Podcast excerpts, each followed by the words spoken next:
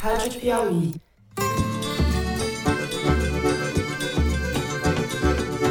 Olá, sejam muito bem-vindos ao Foro de Teresina, podcast de política da revista Piauí.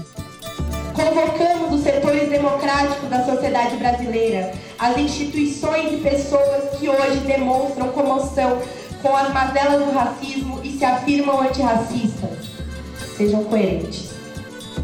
Eu, Fernando de Barros e Silva, na minha casa em São Paulo, tenho o prazer de conversar com os meus amigos José Roberto de Toledo, aqui pertinho. Opa, Toledo. Opa, Fernando. Opa, Thaís. Opa, democracia. Roubou minha saudação. Eu ia falar salve, salve, democracia. Quando terminar esses benefícios depois de três meses, há de se perguntar se o povo aceitará pacificamente a retirada de um benefício que ele está recebendo por conta das eleições. E Thaís Bilenque, também em São Paulo. Salve, salve, Thaís. Salve, salve, Fernando. Salve, salve, Toledo. Brasil acima de tudo, Deus acima de todos. E nossa bandeira jamais será vermelha. Brasil! Vamos, sem mais delongas, aos assuntos da semana. Começamos, como não podia deixar de ser, pelo 11 de agosto, dia em que a Frente Ampla pela Democracia, quando a escalada golpista de Jair Bolsonaro, reuniu milhares de pessoas nas ruas de várias cidades do país. Na Faculdade de Direito da USP, onde o movimento nasceu, foram lidas duas cartas. A primeira, intitulada Em Defesa da Democracia e da Justiça, e assinada por mais de 100 entidades, ficou a cargo do advogado José Carlos Dias, presidente da Comissão Arnes. A segunda, a Carta às Brasileiras e aos Brasileiros em Defesa do Estado Democrático de Direito, contava com quase um milhão de assinaturas, todas pessoas físicas, quando foi lida no Pátio das Arcadas por quatro oradores. Eunice de Jesus Prudente, professora da Faculdade de Direito da USP e da Faculdade Zumbi dos Palmares, Maria Paula Dalari Butti, professora de Direito da USP, Flávio Berrembar, um dos articuladores da Carta aos Brasileiros de 1977, e Ana Elisa Bechara, professora e vice-diretora da Faculdade de Direito da USP. Uma multidão acompanhou o ato no Lago de São Francisco. Há menos de dois meses da eleição, a adesão de amplos setores do empresariado ao Manifesto Democrático, inclusive de gente que votou em Bolsonaro em 2018,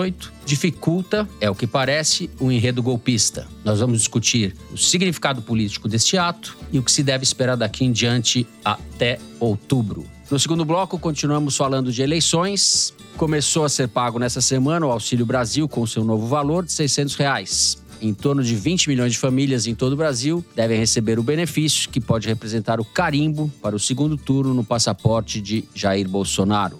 Os governistas apostam na redução da distância para Lula entre os eleitores com renda familiar até dois salários mínimos, que representam mais da metade do eleitorado. Isso, ao que parece, já está acontecendo, como vai mostrar para gente o Toledo. Os 42 bilhões que o governo arrancou de onde não tinha por meio dessa emenda constitucional pornográfica já começou, ao que parece, a cumprir a sua missão fundamental: viabilizar a reeleição num cenário de terra arrasada. E no terceiro bloco, a Thaís vai nos contar onde está Queiroz, aquele mesmo, o agregado da família Bolsonaro, que operava a rachadinha para o clã e agora é candidato a deputado estadual pelo PTB, PTB de Roberto Jefferson, do Rio de Janeiro. O que ele anda aprontando na campanha, a Bilenca vai contar para nós. Aproveitamos nossa viagem às profundezas do Rio de Janeiro para tratar também do escândalo dos cargos secretos do governador Cláudio Castro. Isso porque, é claro, vivemos sob a nova política e a corrupção no país já acabou, tá ok? É isso, vem com a gente.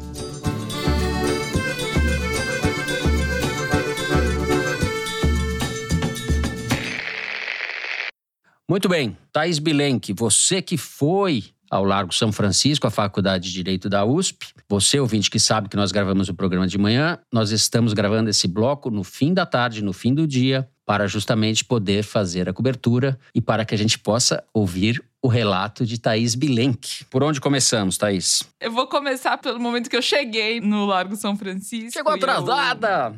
Cheguei atrasada por ossos do ofício. E apesar da expectativa, né, que se criou em torno desse ato, tinha ainda um certo amadorismo do tipo a segurança bem precária para entrar na faculdade, o que em tempos, né, de atentados políticos é uma questão. Também o som muito baixo lá dentro, que acabou gerando um efeito interessante, que foi o termômetro da tensão que os oradores recebiam no momento das suas falas, porque para o público ouvir lá dentro, precisava ficar em silêncio. E o discurso da Manuela Ramos, presidente do Centro Acadêmico 11 de agosto, foi motivo assim de muito pedido de silêncio para ouvi-la. Ela foi bastante aplaudida, sobretudo quando disse: "Nós que éramos os outros, agora somos parte dessa carta. Somos jovens negros periféricos, fruto das universidades públicas, das quebradas e das favelas.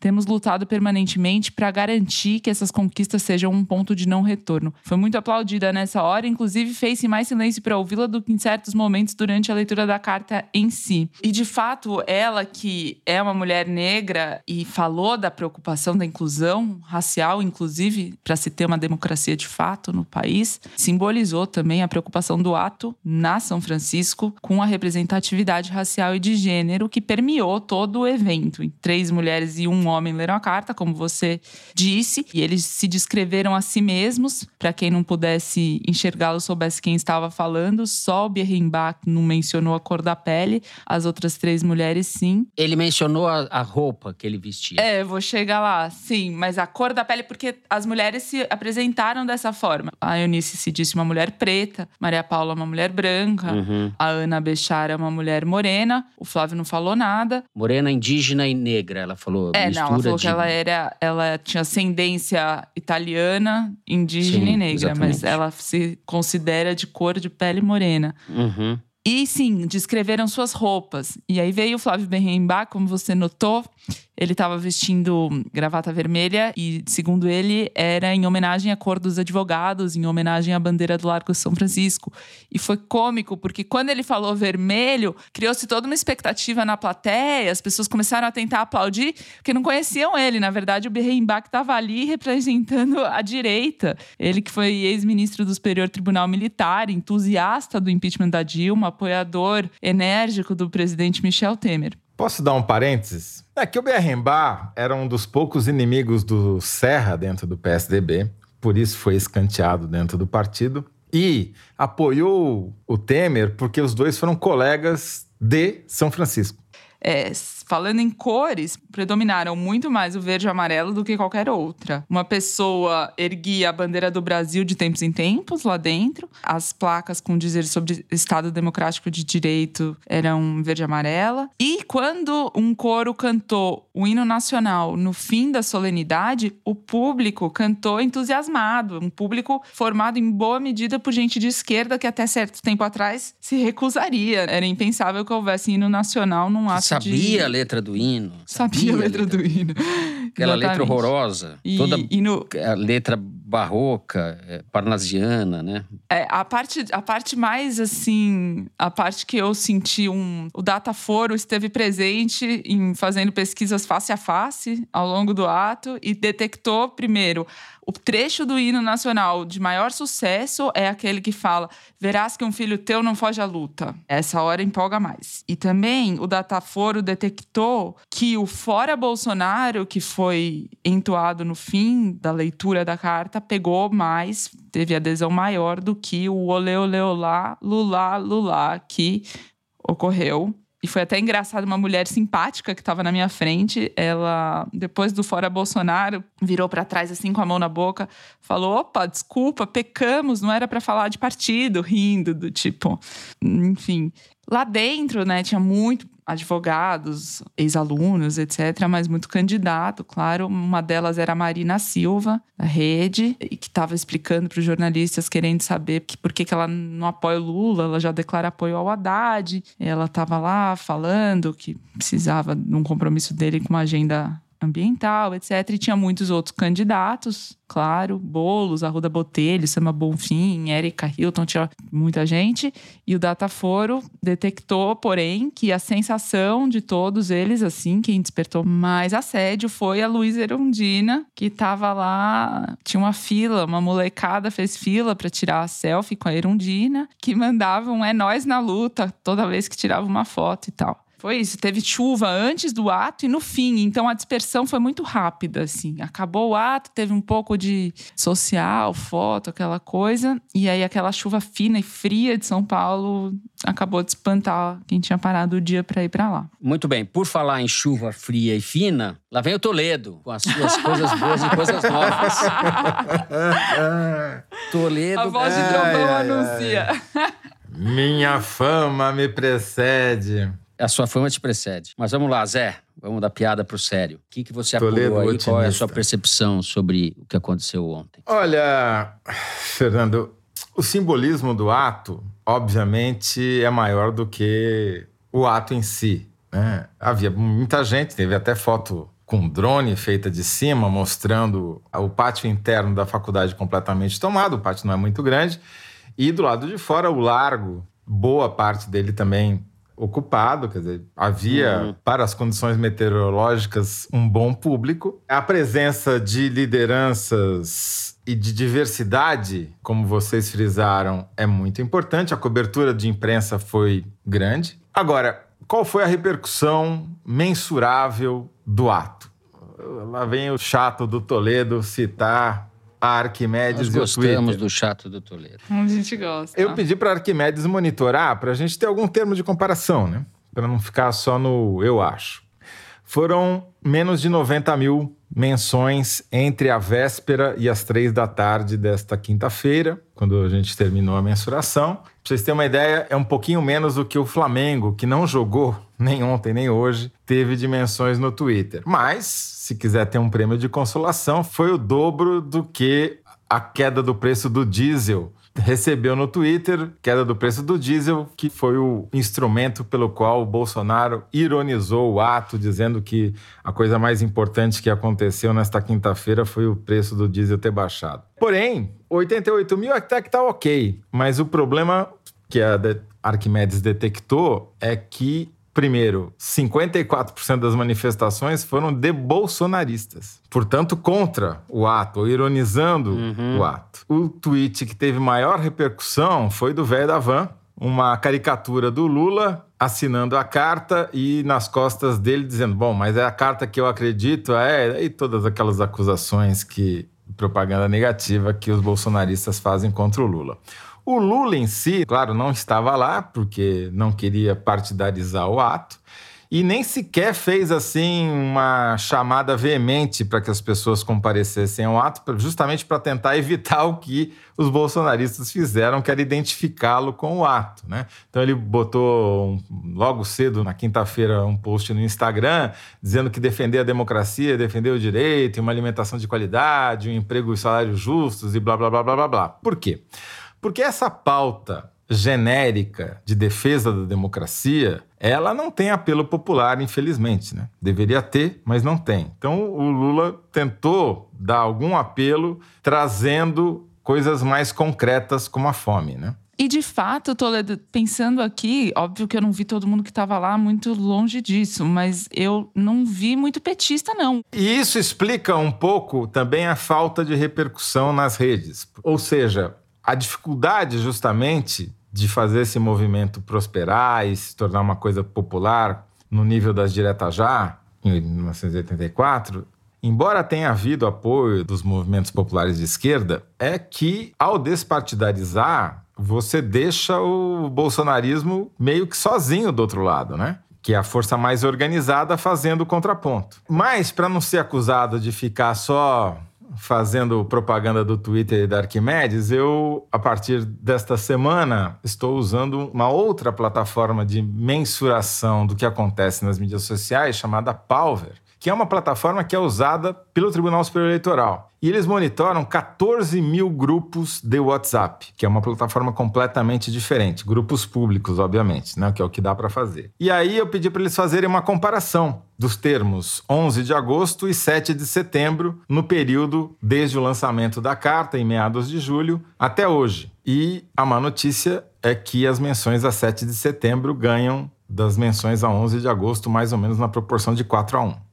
E o tema predileto dos grupos é justamente o quê? Urna eletrônica, fraude eleitoral. Certo. Então, o resumo, para mim, é que foi muito importante, é simbolicamente muito importante, despertou a sociedade civil que estava desorganizada, mas o movimento tem que tomar essa leitura da carta como o começo, porque ele não chegou a lugar nenhum ainda e vai ter essa dificuldade de manter despartidarizado, porque do outro lado está partidarizado. Então fica uma disputa desigual. Perfeito. Eu ia falar exatamente isso que você disse, que esse ato é um começo. Daí que eu acho que o aspecto mais relevante do ato é menos a participação deste ou daquele grupo e dos petistas da esquerda. O Lula está na frente, seria razoável supor que mais apoiadores do Lula fossem ao ato, mas eu acho que justamente o contrário. A adesão ao ato de setores do empresariado, do mercado financeiro e de gente da terceira via, ao menos inibe o enredo golpista do Bolsonaro. Aí que está a notícia, eu acho. Porque o Bolsonaro está onde sempre esteve, contra a democracia. Em 2018 ele já estava lá. Só que isso não era intolerável para muita gente que agora está se colocando de maneira falando isso que esse jeito faz é intolerável, isso a gente não vai aceitar. Então, eu vejo aí o aspecto político mais relevante está menos ligado às esquerdas do que a adesão das classes dominantes, vamos dizer assim, se é para falar em, em marxês um pouco. E o fato é que o país regrediu muito nos últimos anos, né? O Bolsonaro e antes dele, desde a meados da década passada, o país vem regredindo. Então, a gente precisa reaprender a falar a língua da democracia. Isso não vai se esgotar hoje, não vai se esgotar na eleição, isso vai ser uma tarefa para muitos anos, né? É isso que está em jogo. Por isso que eu gostei, como a Thaís falou antes de mim, eu gostei muito da a Manuela Moraes fugiu um pouco do script, foi além e ela deu substância à democracia, né? O fato é que a democracia formal e política é importante, eleger os governantes, respeitar as regras do jogo é fundamental, mas não é isso, não é nisso que a coisa se encerra, né? Implica respeito a direitos, direito de morar, de não apoiar da polícia, de ter água limpa em casa, de trabalhar, de comer, de tudo isso. Então, acho que a fala dela contempla aspectos que não podem ser deixados de lado é, eu, eu, eu vou avançar um pouquinho, então, Fernando, falar uma coisa que. Tudo que eu falo aqui é improvisado, mas essa é extremamente improvisada. Vamos pensar um cenário terrível, que é a reeleição do Bolsonaro dentro das regras, sem golpe. É um cenário que eu acho improvável, mas é um cenário possível, né? Sim. É possível ele ganhar porque tem uma fraude eleitoral em curso, fraude no sentido clássico que o MDB criou com o Real lá em 1986. Ou seja, ganhar no voto mesmo, graças a um subterfúgio econômico, que é o que o Bolsonaro está fazendo. Ele vai pegar um país em cacarecos que ele mesmo deixou para si. Vai ter que reconstruir instituições e eu acho que ele não vai conseguir, porque o tamanho do buraco que ele vai deixar é muito grande. E aí, a tentação dele endurecer o regime para conseguir se manter no poder e evitar críticas e evitar o risco de impeachment vai aumentar muito. Então, a minha previsão é de que se o desastre acontecer, mesmo que sem golpe, mesmo que pelas urnas, o segundo mandato do Bolsonaro não será igual ao primeiro, será muito diferente do primeiro mandato, ao ponto de inviabilizar algumas coisas. Agora, teve uma boa notícia, para não me acusarem apenas de pessimista. Hoje, na verdade, teve a melhor notícia que o Lula e a oposição poderiam ter. O ministro Marco Aurélio, ex-ministro, ex-presidente do Supremo Tribunal Federal, declarou voto no Bolsonaro. Sim. Todo mundo sabe que todos os placares do Supremo, enquanto Marco Aurélio era ministro, eram 10 a 1 e ele perdeu todas as votações que ele disputou. Então, há esperança. é, o ministro Marco Aurélio. Primo do Collor. Aquela empáfia, aquela pompa, aquela soberba, aquela coisa de canastrão. Ele é um canastrão do. Ele é o único ministro que quase foi empichado por sugestão dos próprios colegas. Não me espanta, não me espanta essas figuras lamentáveis. Elas conseguem ser ainda piores que o Bolsonaro. Bom, Thaís Bilenca, a diretora já nos diz que estouramos o tempo. Mais alguma coisa a registrar? Eu preparei aqui o hino nacional para cantar para vocês.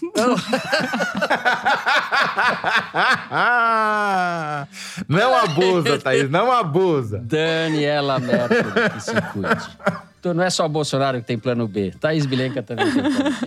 Daniela Mercury, que se cuide. Alô, Encerramos assim. É. Encerramos assim, com essa expectativa, o primeiro bloco do programa. A gente volta em seguida. Ouçam agora um recadinho do Bernardo Esteves.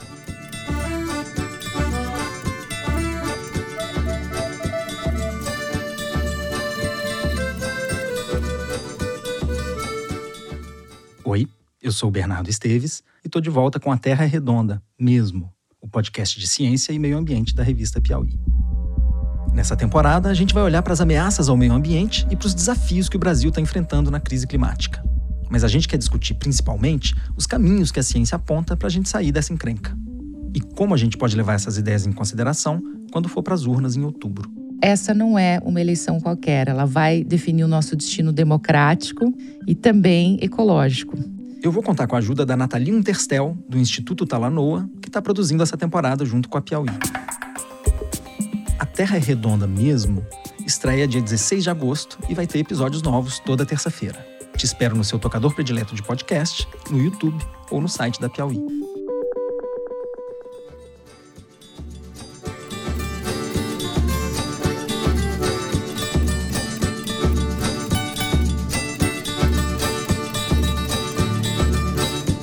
Muito bem. Zé, vamos começar com você esse segundo bloco. Saiu aí uma pesquisa em São Paulo, sobre a qual você vai falar e vai nos informar a muitos de nós ouvintes em primeira mão, que parece confirmar a tendência de redução da distância entre Bolsonaro e Lula e mais do que isso, a chance de que a disputa se encaminha para o segundo turno entre os dois candidatos. É por aí? É isso mesmo, Fernando. Essa altura, depois das pesquisas da Datafolha e Quest nacionais das últimas semanas, essa pesquisa que foi feita só em São Paulo pela Quest aponta o mesmo cenário. Ela mostra um empate técnico do Bolsonaro com o Lula, algo inédito nas pesquisas até agora, pelo menos nas pesquisas presenciais.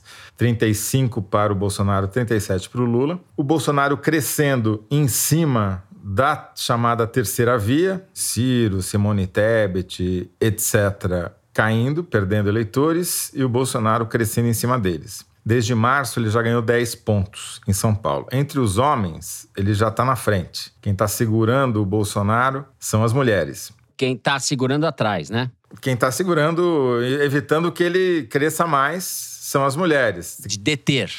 Exatamente. Quem está detendo. Muito obrigado, Fernando Tá Barros. certo. Você achou o verbo correto. Quem está detendo o Bolsonaro são as mulheres. E por isso que a pesquisa mostra também como a Michelle Bolsonaro se transformou no principal cabo eleitoral do marido. Porque ela alavanca o Bolsonaro entre os evangélicos, onde ele disparou, e tem potencial de diminuir a resistência a ele entre as mulheres. Bolsonaro também cresceu entre as mulheres, mas ainda está muito menos, muito abaixo entre as mulheres do que entre os homens. O Lula só está em esses dois pontinhos aí dentro da margem, mas dois pontinhos matematicamente à frente do que do Bolsonaro por causa do eleitorado feminino. Isso daí aponta, Fernando, para uma eleição muito apertada. Nós vamos ter uma confirmação. Na segunda-feira vai sair a primeira pesquisa IPEC, o antigo IBOP, né? No Aham. Jornal Nacional. E seis pesquisas em São Paulo, Minas Gerais, Rio de Janeiro, Rio Grande do Sul. Uma pesquisa nacional Uhum. e mais seis pesquisas estaduais que, nesse conjunto de seis estados, os cinco estados do Distrito Federal,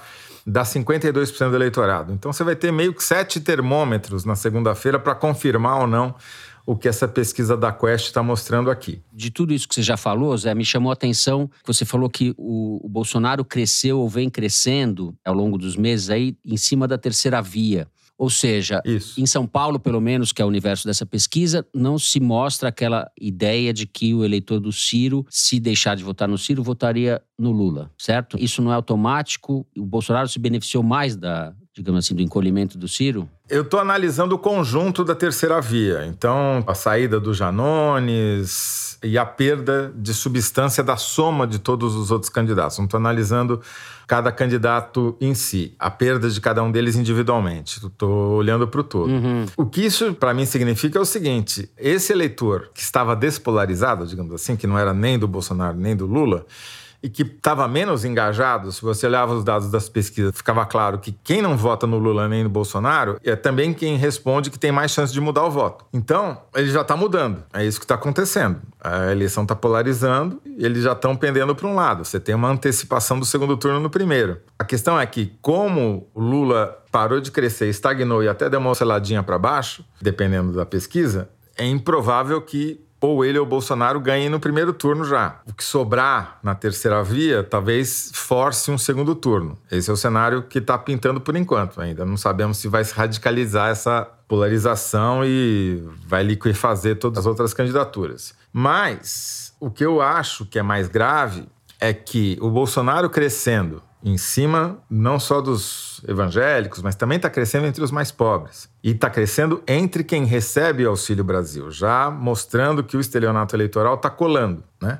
Quando o dinheiro cair na conta, quando o consignado de dois mil reais cair na conta, isso talvez se potencialize. Porque aí nesse universo o Lula tem uma vantagem grande ainda, né? Ainda tem uma vantagem grande, mas diminuiu também. O Bolsonaro está crescendo consistentemente em praticamente todos os segmentos socioeconômicos, né? Então, com uma eleição mais apertada, aumentam os riscos, né? Os riscos de uma crise institucional. Haja vista que o discurso do Bolsonaro essa semana, começando lá na, no Flow, no podcast, ao vivo, que ele ficou cinco horas e meia falando sem parar lá, sem ser interrompido pelo apresentador, e depois isso virou cortes que foram distribuídos em todas as redes sociais pelo Carlos Bolsonaro.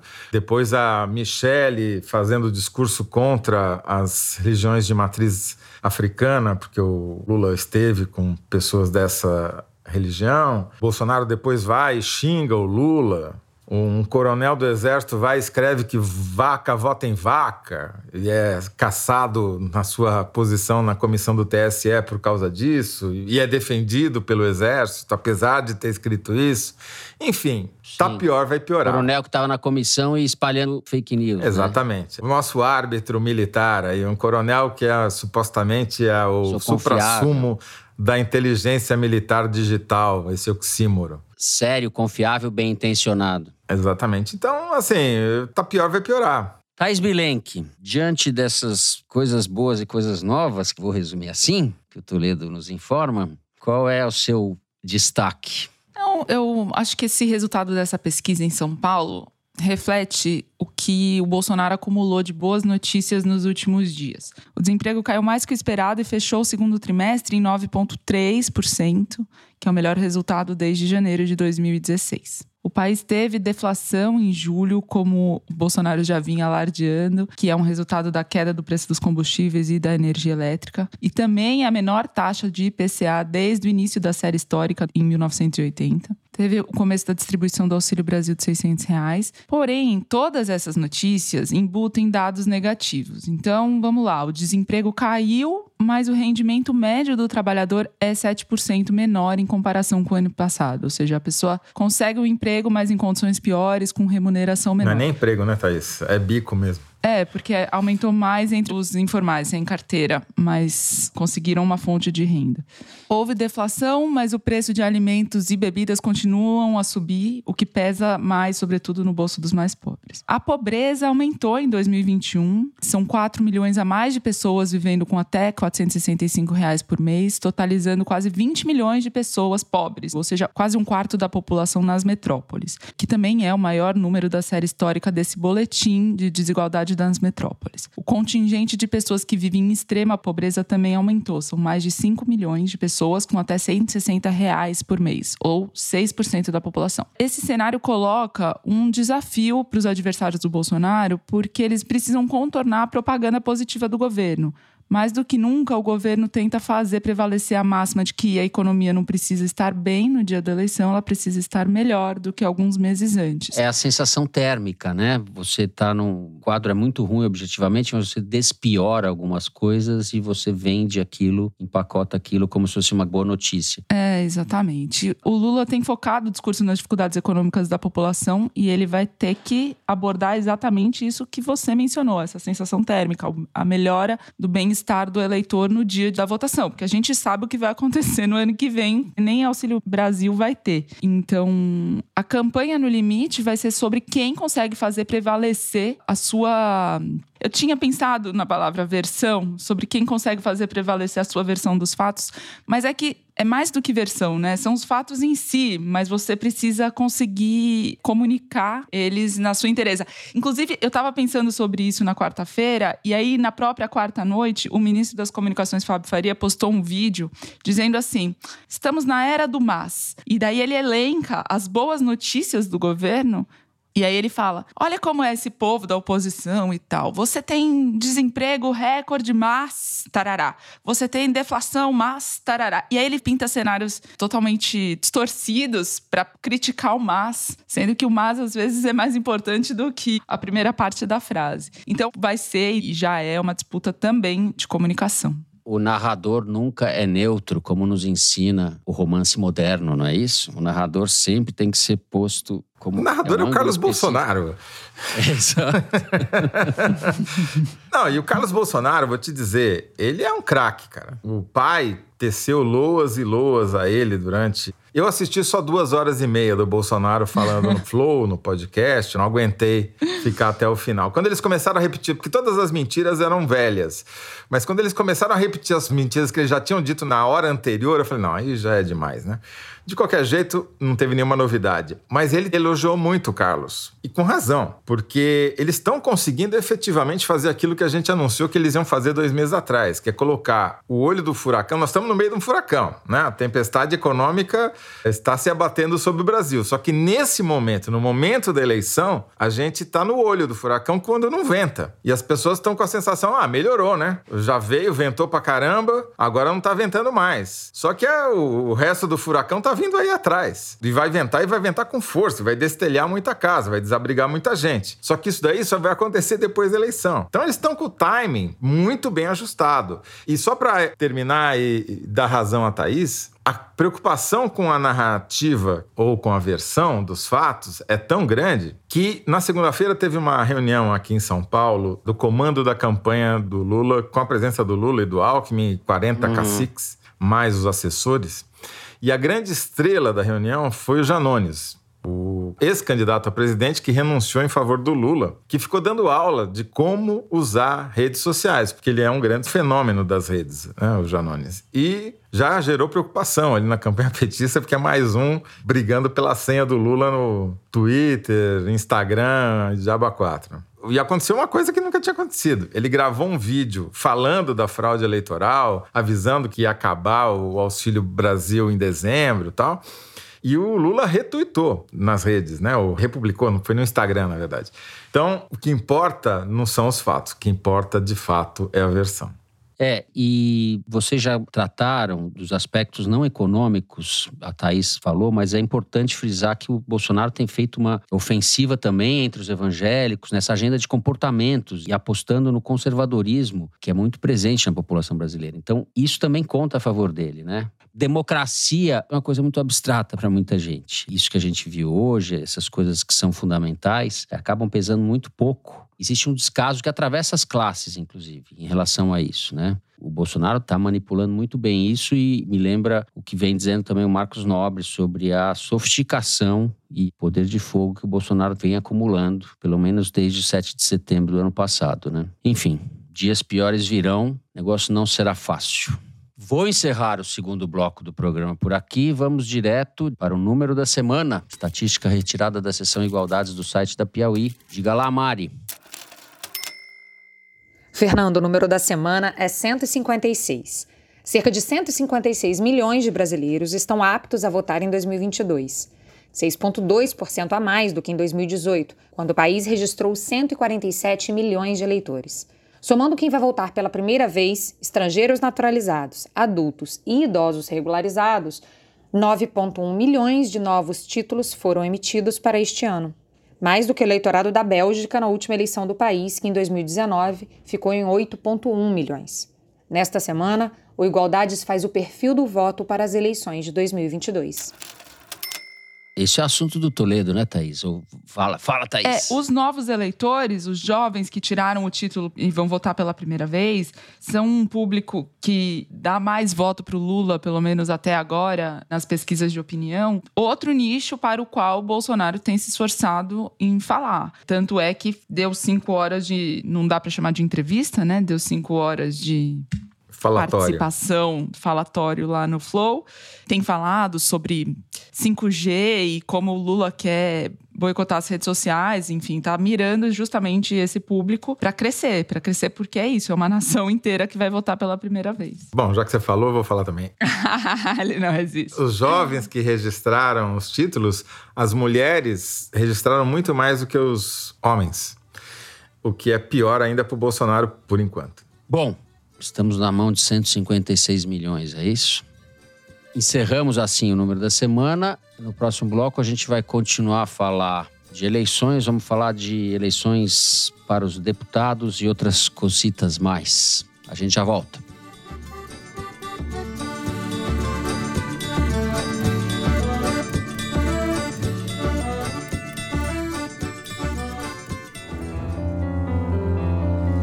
Você quer entender como a história explica o Brasil de hoje, procure aí no seu tocador de podcasts. Projeto Querino. Uma história que talvez você ainda não ouviu, não leu, não viu. Os episódios todos já estão disponíveis para você maratonar. Projeto Querino. Eu sou o Tiago Rogero, o Projeto Quirino é apoiado pelo Instituto Ibirapitanga e o podcast é produzido pela Rádio Novelo. Confira também todo o material do Projeto Quirino que está sendo publicado pela revista Piauí, nas bancas e no site da revista.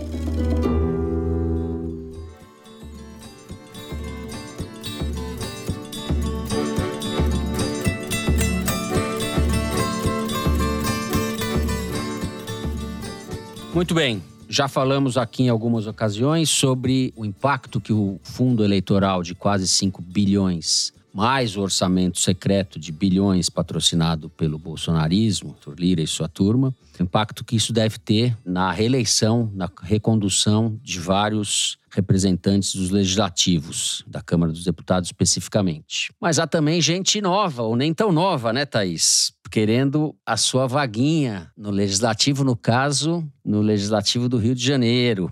E eu pergunto para você, Thaís Bilenque, Bilenca, onde está Queiroz? Pois é, os moradores do Anil, um bairro lá na região de Jacarepaguá, na zona oeste do Rio, acordaram sábado agora, passado, dia 6 de agosto, e aqueles que foram para a rua Araticum tiveram uma surpresa. Eles se depararam com várias tendas montadas nessa rua, que é uma das principais da região. Como chama Tinha a rua? Araticum. Araticum. Tinha dentista aplicando flúor nos moradores, técnicos de enfermagem medindo pressão arterial e glicose, barbeiro cortando o cabelo, até oficial de cartório estava mobilizado lá para tirar a segunda via de documento ou celebrar casamento, união estável, se alguém quisesse também. Um professor que mora na região estava a caminho da feira e se deparou com essa cena. Ele passou os olhos pelos organizadores até encontrar um senhor calvo e sorridente que vestia a camisa da seleção brasileira e aí ele precisou de alguns segundos até ligar o nome à pessoa. Era Fabrício Queiroz, o famoso operador das rachadinhas da família Bolsonaro, segundo investigações do Ministério Público. E como você disse, Queiroz agora é mais do que isso, ele é também candidato a deputado estadual pelo PTB. Segundo esse professor com quem eu conversei, que pediu para não ser identificado, porque nunca se sabe, né? Pode haver algum tipo de represália. Inclusive, o- Queiroz, quando eu falei com ele, perguntou o nome do professor. Não, a gente pode dar um corretivo nesse daí, esse professor daí. É. Bom, segundo ele, Queiroz conversava com a população. Bom, eu falei com o Queiroz duas vezes para apurar sobre a campanha dele. Na segunda vez que a gente conversou, ele admitiu que estava lá no Anil no sábado, mas negou que distribuía adesivo, negou inclusive que falava de política com a população. População. O Queiroz disse que essa ação social que estava acontecendo na rua Araticum é feita por alguns apoiadores dele, pessoas que fizeram esses adesivos por conta própria e estão distribuindo por conta própria para a população. Diz o Queiroz, inclusive, que ele não tem nada a ver com isso, porque seria crime eleitoral fazer esse tipo de iniciativa. É. Claro, imagina o Queiroz cometendo um crime. Quem imaginaria isso? É, isso é, Thaís, você veio aqui para ficar difamando. As pessoas vão lá voluntariamente, não ganham nada com isso. E o Queiroz, muito menos. Né?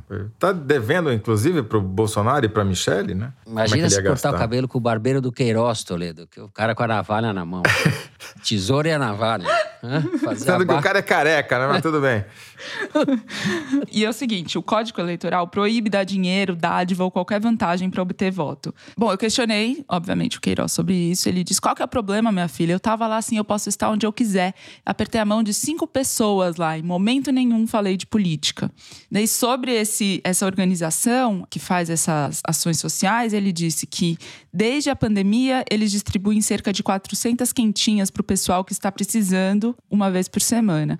Eles falaram que vão me ajudar, mas esse trabalho social não tem nada a ver comigo, não. Está querendo me vincular? Não tenho nada no governo. Nada, nada, nada, nada.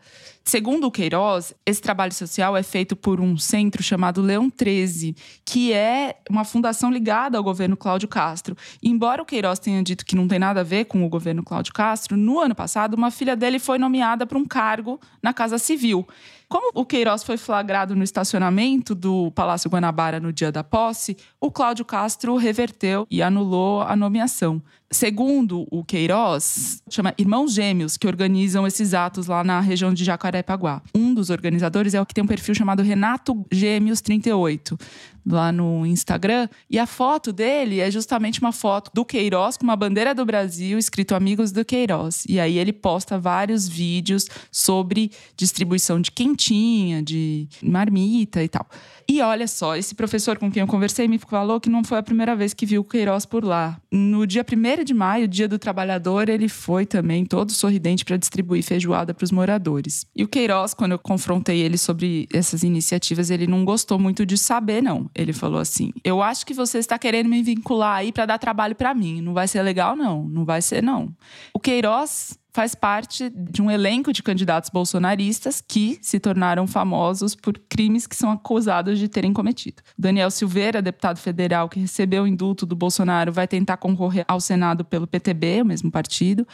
A mulher dele vai sair candidata federal pelo PTB. Ela que declarou um patrimônio de 530 mil reais e recebeu auxílio emergencial do governo durante a pandemia.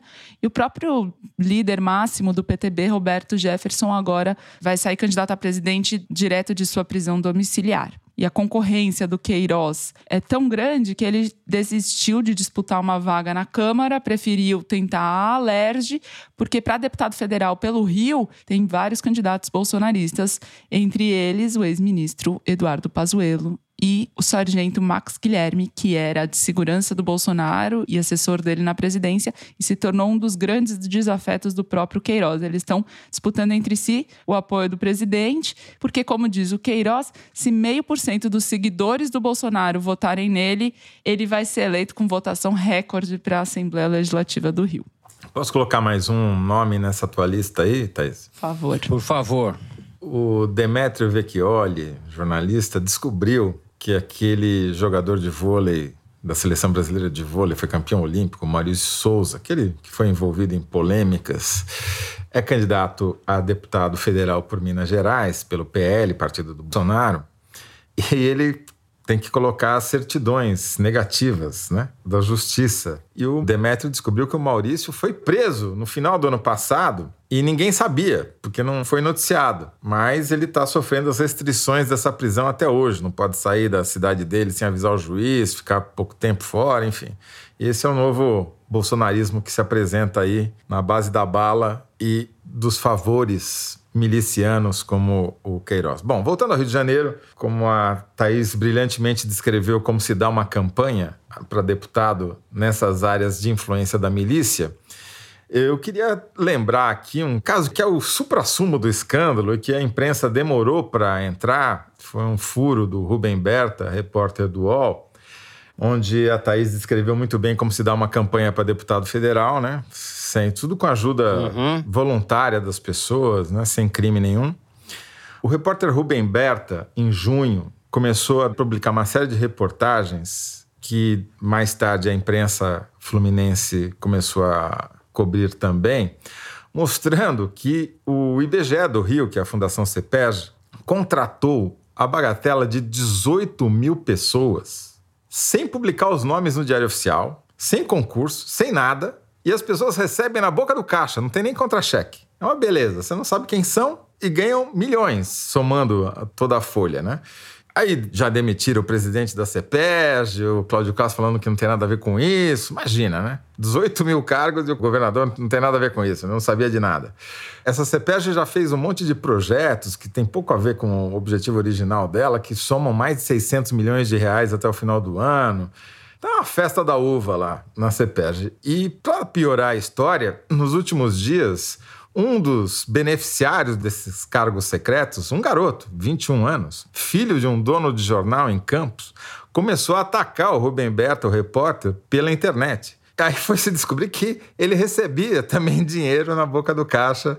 Ou seja. Estava sendo pago para fazer seu trabalho. Tá pior, vai piorar, Fernando. Vê como as coisas fazem sistema, né? É porque desse personagem para o Queiroz e vice-versa, os métodos são os mesmos, né? O Queiroz é um miliciano, vamos falar com todas as letras, é um ex-policial com uma dezena de assassinatos, de mortes, né, de pessoas suspeitas, enfim. É um caso clássico de policial miliciano que foi incorporado à família, virou uma espécie de mordomo das operações irregulares, do desfalque de dinheiro público praticado pela família. Ele era o foragido da polícia, né? E devia estar preso, o Queiroz. Não estava preso, estava na casa do advogado do Bolsonaro né? Vamos lembrar. Exato. A pensão Wassef, né? É o Wassef que fala. Pensão Wassef em Atibaia. em Atibaia. Um lugar rústico, é. Um cantinho rústico em Atibaia. Fazendo churrasco e tal. Isso que a Thaís começou narrando e que você narrou é a milícia em funcionamento. Esse pessoal está lá desde a zona oeste do Rio de Janeiro até uh, o Palácio do Planalto. Tem uma linha direta, um fio vermelho ligando as duas coisas. Fio verde e amarelo, tá ok? Não é vermelho passando por todos os palácios da cidade do Rio de Janeiro. Agora, Exato. falando um pouquinho sobre a eleição em São Paulo, já que essa pesquisa Quest, na verdade, é uma pesquisa para governador e para senador, está acontecendo uma coisa interessante. O Bolsonaro não está conseguindo alavancar o seu candidato em São Paulo. Aquele que eu não falo o nome, mas que hoje eu vou falar, velho, Tarcísio. Fala, ele está estagnado em 14%. O governador em exercício, Rodrigo Garcia, empatou com ele. 14% também. O Haddad está em primeiro, mas já bateu no teto, já começou a oscilar para baixo, dentro da margem, mas para baixo. Né? Mas tem um cruzamento interessante. O Instituto perguntou se os paulistas queriam que fosse eleito um governador ligado ao Lula, ligado ao Bolsonaro ou ligado a nenhum dos dois. E 40%, a maior parte, respondeu que prefere que não seja ligado a nenhum dos dois, o que é um problema para o Tarcísio, porque esse é exatamente o discurso do Rodrigo Garcia, que é falar, não, eu vou ser o governador de São Paulo, depois eu me entendo com o presidente que foi eleito. Esse é o discurso dele, né? um discurso de aspas, neutralidade, né? É o que está acontecendo por enquanto. Tem um descolamento da intenção de voto, no caso do Bolsonaro, entre o eleitor dele e o do Tarcísio. Talvez com a campanha avançando e ele fazendo campanha para o Tarcísio, como fez no Flow, o Tarcísio uhum. cresça um pouquinho, mas vai ser uma disputa apertada. Agora, o Haddad vai ter problemas, eu acho, porque aparentemente ele já bateu no teto e dali não passa, desse fatídico 35%. E para senador, a Janaína está matando o astronauta e o astronauta está matando a Janaína e o Márcio França não vai ter javaporco que segure o Márcio França para o Senado, pelo menos por enquanto. Disputa do astronauta com a Janaína é perdidos no espaço, né? É... perdidos no espaço. É, é, exatamente. Francamente. Bom, a gente encerra o terceiro bloco do programa, tem intervalo e na sequência, Kinder Ovo. A gente já volta.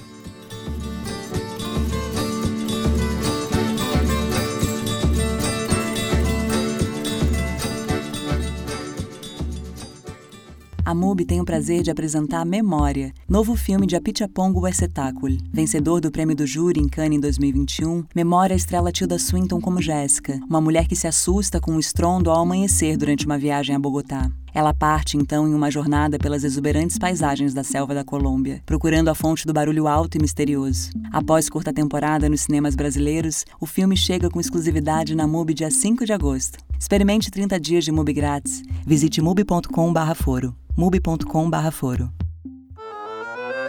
Bom, vamos lá. Depois da humilhante derrota da semana passada, o Zé, que identificou Tom Zé, seu xará Tom Zé, vamos lá. Salva nós aí, Mari. Pode soltar.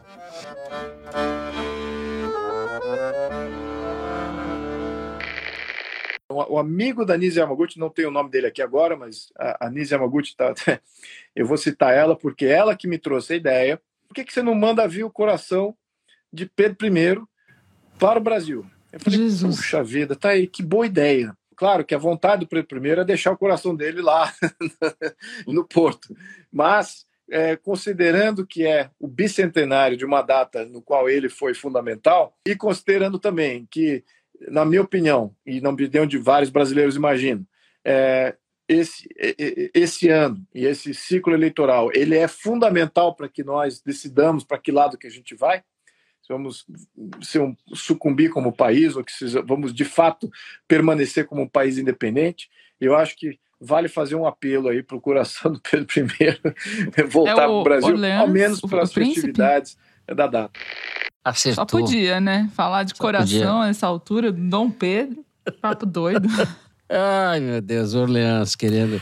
Olha, Thaís deduziu por razões lógicas, né? Mas tá aí um Kinder Ovo que eu fico feliz de não ter nem tentado adivinhar quem é. Não, eu deduzi por razões óbvias, não. Eu já tive no gabinete do cidadão, entrevistei tudo mais. Bom, é o pentaneto de Dom Pedro I, é isso? Luiz Felipe de Orleans e Bragança. Entrevista ao canal da Leda Nagre no YouTube. A Mari vai pescar nas profundezas, em águas turvas, o nosso Kinder Ovo. É, você deixa a Thaís Bilenca, ganhou isso daí. Ganhou isso daí que esse Orleans e Bragança. Tá louco, hein? Tá louco. Ele quer trazer o coração, então, do Dom Pedro I, é isso? Não, vai trazer, já vai, vai, vai trazer. É o grande, é o ápice da comemoração da independência é trazer o coração do rei português. Que fase, hein? Que fase. E a independência capturada pela extrema-direita, né? Com o Bolsonaro, assim, o imaginário da independência e tal. Então é isso daí. Bom, saímos dessa retumbante vitória da imperatriz Thaís Bilenque. Não sabia que a Thaís era monarquista. Exato, monarquista. Olha, tem muitas coisas sobre mim que não foram reveladas. Imperatriz Bilenca! Por exemplo, meu coração. Meu coração, vocês não sabem onde tá. Pode estar em Portugal, Tá pode estar certo, na seu França. coração está em toda parte. Bom, vamos ao Correio Elegante. Momento das cartinhas. Eu vou começar lendo o e-mail da Thaisa Sanches. Thaisa Sanches. Tinha muita resistência ao podcast. Primeiro, porque meu marido Bruno ama e acho que eu tinha ciúmes. Afinal, ele só fala de vocês. E segundo, porque minha sogra ouve podcasts no Viva Voz do celular e durante a pandemia, vivendo com ela, eu comecei a odiar a mania e odiar vocês por tabela. Mas no último semestre resolvi dar uma chance e não vivo mais sem o foro. Thaís, minha quase xará, você é uma inspiração enorme. Parabéns pelo trabalho intenso de pesquisa. Mandem um beijo para minha sogrinha Eda, com dois Ds, e para o maridão Bruno, que tanto os ama. Obrigado por insistirem no foro, gente. É a Obrigado Thaísa. por você, Thaísa, né? obrigada a você Thaísa, você. por dar essa chance pra gente. Eu adorei você que começou a odiar a mania de ouvir podcast e odiar vocês por tabela. Bem sincero nessa sessão. Eu achei, gostei disso daí. Sogra Eda, muito bem. Beijo pra vocês. Nós vencemos pelo maridão cansaço, a Thaísa, né? Exato. Exatamente. Ela falou: tá bom, vai, deixa, deixa, Ó, deixa eu Thaísa, esse negócio. como dizia o Temer, tem que insistir nisso daí. Vamos lá. Eu vou ler o recado do Cícero Oliveira. Sou neurologista, nascido no sertão caririense do Ceará, numa cidadezinha de 25 mil habitantes chamada Barro. Moro atualmente em São Paulo, onde faço residência.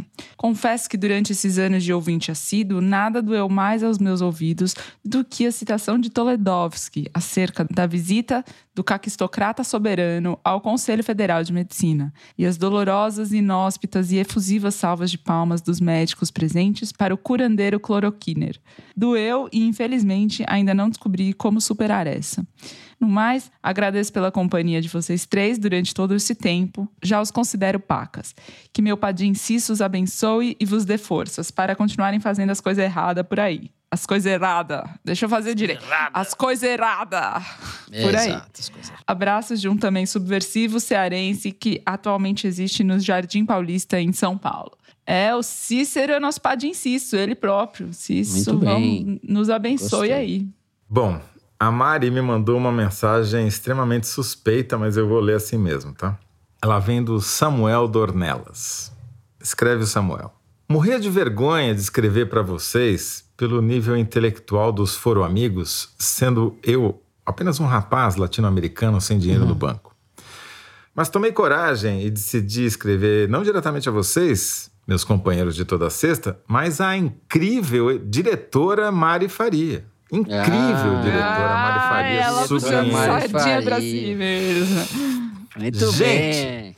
Como alguém ainda não falou da voz dela no anúncio da revista Piauí no intervalo do foro? Ai, a voz dela Muito só se se fala, fala da voz de Trovão do Toledo e pouco da voz aveludada de Mari Faria. Brincadeiras à parte, aproveito para pedir um feliz aniversário para mim, que completei 23 anos no dia 10 de agosto, e um pedido de ajuda para convencer meu namorado Luca a ouvir o Foro de Teresina. Obrigado por fazerem do cenário brasileiro uma história com boas risadas e um fundo de vontade de chorar. Muito obrigado Como ele ao chama? nosso Samuel Dornelas, né, o melhor amigo da Mari Faria. Samuel. Quase é eu o chorei seguinte, Não sei se, se, enfim, você tá levando algo, alguma coisa, mas eu concordo com você. Mari Faria, seu trabalho é excelente, sua voz aveludada. Eu não conheço ele. A Thaís está fazendo isso para na edição ela ser. ser... Eu, tô aqui, eu tô aqui acumulando crédito para as próximas edições que vai precisar. É, para na edição ser beneficiado das minhas edições. Mas tudo bem. Agora, eu queria dar um recado, porque ele pede pra gente convencer o Luca, namorado dele, do Samuel, a ouvir o foro. Então faça como a Que não ouvia o foro, detestava o foro, odiava a Mari Faria, o Fernando e a Thaís e eu, e Foi que agora convertida. virou fã. Vocês Converta-se, aí, é, enquanto a Thaís não começa a cantar toda semana, que ela tá ameaçando cantar toda semana. Daí Eu vocês vão ver canto. o que é bom. Se vocês Daí eu quero ver o que é amor sincero. Quero ver o que é amor sincero de vocês, ouvintes. Né? A gente podia Tá aí. fazer uma sessão fixa. Thaís solta a voz. E eu canto no fim do programa. Tá explicado por que, que ela tava puxando o saco da Mari Faria. Aí, ó. Ai, ai, ai. Eu gostei. Tá aprovado. Por mim já tá aprovado essa sessão. Eu, eu sou super a favor, posso até fazer o acompanhamento aqui. Então pronto, É. gente. A gente pode cortar um bloco de notícia e fazer só cantoria. Isso aí. Daí eu vou pensar no nome. Na semana que vem a gente tiver um nome para essa sessão. É pelos cantos. Muito bem. Tudo que é bom dura pouco.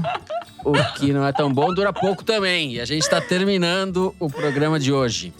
Se você gostou, não deixe de seguir e dar five stars pra gente no Spotify, seguir no Apple Podcast ou na Amazon Music, favoritar no Deezer e se inscrever no Google Podcast, Castbox e no YouTube. Assim você fica sabendo das novidades, dos episódios especiais das edições extras. O Foro de Teresina é uma produção da Rádio Novelo para a revista Piauí com a coordenação geral da Paula Scarpim. A direção é da Mari Faria. A produção é do Marcos Amoroso. O apoio de produção é da Cláudia Holanda. A edição é da Evelyn Argenta e do Tiago Picado. Finalização e mixagem são do João Jabassi, que também é o intérprete da nossa melodia tema, composta por Vânia Salles e Beto Boreno. A Mari Faria também edita os vídeos do Foro Privilegiado, teaser que vai ao ar nas redes da Piauí. A nossa coordenação digital é feita pela Juliana Jäger e pela Fecris Vasconcelos. A checagem é do João Felipe Carvalho e a ilustração no site do Fernando Carval. O Foro de Teresina foi gravado nas nossas casas e eu me despeço assim, neste 11 de agosto, dos meus amigos, José Roberto de Toledo. Tchau, Toledo. Tchau, Fernando. Tchau, Thaís. Vamos. Pra onde a gente vai mandar nossos corações depois desse 11 de agosto aqui? Né? Exato. Pro Porto, no lugar do Dom Pedro? E tchau, Imperatriz Bilenca. Tchau. Tchau, gente. É isso, gente. Boa semana a todos. Até a semana que vem.